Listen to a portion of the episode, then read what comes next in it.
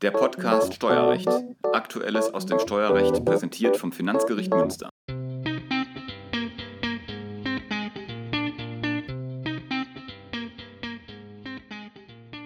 Herzlich willkommen zu einem neuen Podcast Steuerrecht des Finanzgerichts Münster. Heute mit Christian Bohlmann vom 11. Senat. Hallo Christian. Hallo Hans.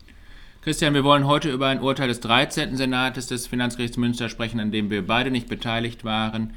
Es geht um die Steuerbarkeit eines Forschungspreises, den ein Professor für eine Reihe von Veröffentlichungen im Rahmen eines Habilitationsvorhabens erhalten hat. Preisgelder waren schon häufiger mal Gegenstand von finanzgerichtlichen Verfahren bei uns. Ich denke da zum Beispiel an die vielen Pokerspieler, die wir hier schon hatten, aber auch Fernsehpreise wie beispielsweise für die Sendung Die Farm oder Big Brother haben hier schon das Gericht beschäftigt. Hier ist es aber ein anderer Sachverhalt. Christian, kannst du uns den bitte kurz schildern?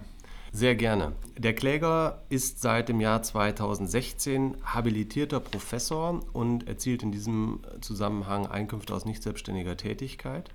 Eine Anstellung als Professor an einer Hochschule erlangte der Kläger aber bereits zuvor, nämlich im Jahr 2014. Dabei war es an der Hochschule, an der der Kläger lehrt, so, dass für die Ausübung der Professorentätigkeit keine Habilitation erforderlich war. Mit seinem Habilitationsvorhaben hatte der Kläger bereits im Jahr 2006 begonnen und hierfür in einem Zeitraum von circa zehn Jahren insgesamt acht Publikationen zu seinem Forschungsfeld erstellt und im Anschluss daran veröffentlicht. Und aufgrund dieser Veröffentlichung und einer Probevorlesung erkannte ihm eine andere Universität, also nicht die Hochschule, an der der Kläger angestellt ist, im Jahr 2016 die Habilitation zu. Für diese Habilitation erhielt der Kläger im Streitjahr, das war das Jahr 2018, einen mit einem Geldbetrag dotierten Forschungspreis und den nicht von der Hochschule, an der er beschäftigt war und auch nicht von der Hochschule, die ihn habilitiert hatte, sondern von einem dritten Forschungsinstitut. Zwischen dem Kläger und dem Finanzamt war nachfolgend streitig, ob dieser Forschungspreis einkommensteuerbar war. In der Einkommensteuererklärung für 2018 hat der Kläger Einkünfte aus nicht selbstständiger Arbeit als angestellter Hochschulprofessor erklärt und daneben hat er auch Einkünfte aus selbstständiger Arbeit, aus einer Beratungs- und Dozententätigkeit, welche thematisch auch im Zusammenhang mit seiner Habilitation stand, erklärt.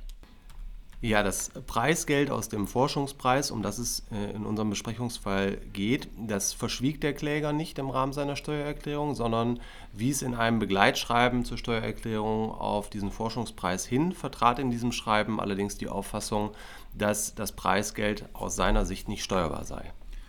Diese Auffassung hat das Finanzamt nicht geteilt und den Forschungspreis zunächst bei den Einkünften aus selbstständiger Arbeit des Klägers erfasst Nachdem das Einspruchsverfahren erfolglos geblieben ist, hat der Kläger Klage erhoben. Während des Klageverfahrens hat das Finanzamt den Steuerbescheid insofern geändert, als dass es den Forschungspreis nicht mehr den Einkünften aus selbstständiger Arbeit zugeordnet hat, sondern den Einkünften aus nicht selbstständiger Arbeit. Daneben hat das Finanzamt zugunsten des Klägers den Steuertarif gemäß 34 Einkommensteuergesetz angewendet. Es hat insofern angenommen, dass eine mehrjährige Tätigkeit zusammengeballt vergütet worden ist, sodass ein günstiger Tarif anzuwenden sei. Zur Begründung der nachfolgenden Klage machte der Kläger insbesondere geltend, dass der Erhalt des Forschungspreises nicht an sein Dienstverhältnis gekoppelt gewesen sei und sich auch nicht als Gegenleistung für seine Arbeit als Professor darstelle, da die Erlangung des Forschungspreises keine Dienstaufgabe gewesen sei. Dies werde auch insbesondere daran deutlich, dass es zeitlich auseinandergefallen sei, er habe mit dem Habilitationsvorhaben bereits im Jahr 2008 und damit deutlich vor seiner Anstellung als Professor im Jahr 2014 begonnen. Ferner sei die im Jahr 2016 abgeschlossene Habilitation auch nicht Voraussetzung für seine Anstellung als Hochschulprofessor gewesen. Wie hat der 13. Senat entschieden? Ja, der 13. Senat ist dem Vortrag des Klägers nicht gefolgt und hat die Klage abgewiesen. Der Senat schlug äh, die Zahlungen aus dem Forschungspreis den Einkünften des Klägers aus dessen nicht selbstständiger Arbeit zu und ging dabei in einem ersten Schritt in Anknüpfung an die Rechtsprechung des Bundesfinanzhofes davon aus, dass Preise und die damit verbundenen Geldzahlungen zu Erwerbseinnahmen und damit zu Arbeitslohn führen können, wenn äh, die Preiszahlung wirtschaftlich den Charakter eines leistungsbezogenen Entgelts hat. Abgrenzen musste der Senat diese Konstellation von einer privaten Veranlassung, die nach höchstrichterlicher Rechtsprechung im Falle von Preisgeldern dann vorliegt, wenn diese Preisgelder für das Lebenswerk, die Persönlichkeit oder das Gesamtschaffen einer Person verliehen und gezahlt werden. Im Streitfall sah es der 13. Senat allerdings so, dass sich der Erhalt des Preisgeldes jedenfalls im weitesten Sinne als Gegenleistung für die Arbeitsleistung bzw. die individuelle Arbeitskraft des Klägers als Professor darstelle, da der Kläger nach dem Hochschulgesetz des Landes Nordrhein-Westfalen zur Forschung und Publikation von Forschungsergebnissen verpflichtet war. Das gehörte also zu seinen Dienstaufgaben. Damit sah der Senat einen unmittelbaren Zusammenhang zwischen der Habilitation des Klägers als wissenschaftlicher Forschungs- und Veröffentlichungsleistung und dessen Dienstverhältnis, nämlich der Tätigkeit als Professor. Und was ist dann mit dem zeitlichen Einwand des Klägers? Als er diese Schriften veröffentlicht hatte, war er doch noch gar nicht Professor an der Hochschule. Ja, diesen zeitlichen Einwand hat der Senat natürlich in seiner Entscheidung auch gewürdigt.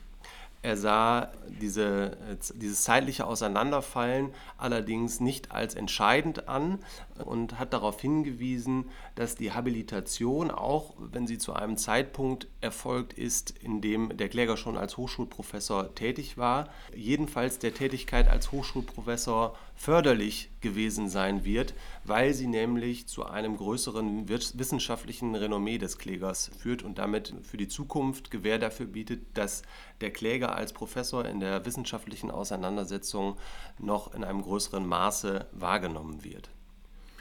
Der Senat hat wegen grundsätzlicher Bedeutung die Revision zum Bundesfinanzhof zugelassen. Das Urteil des Finanzgerichts Münster vom 16. März 2022 ist auf unserer Homepage unter dem Aktenzeichen 13k 1398-20 abrufbar. Der Kläger hat auch Revision eingelegt. Das Aktenzeichen des BFH ist uns allerdings noch nicht bekannt.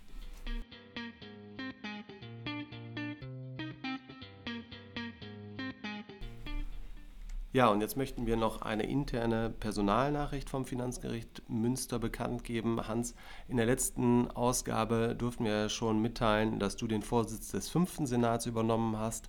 Jetzt gibt es einen weiteren Vorsitzendenwechsel bei uns im Haus, und zwar in dem Senat, dem ich angehöre, dem elften Senat. Dort ist der bisherige Vorsitzende Martin Wintergahlen mit Ablauf des April in den Ruhestand getreten und ab Mai 2022 äh, äh, führt dort Frau Dr. Sabine Tiede den Vorsitz. Liebe Sabine, auch vom Presseteam herzlichen Glückwunsch hierzu. Und an Sie, liebe Hörer, vielen Dank fürs Zuhören und bis zum nächsten Mal.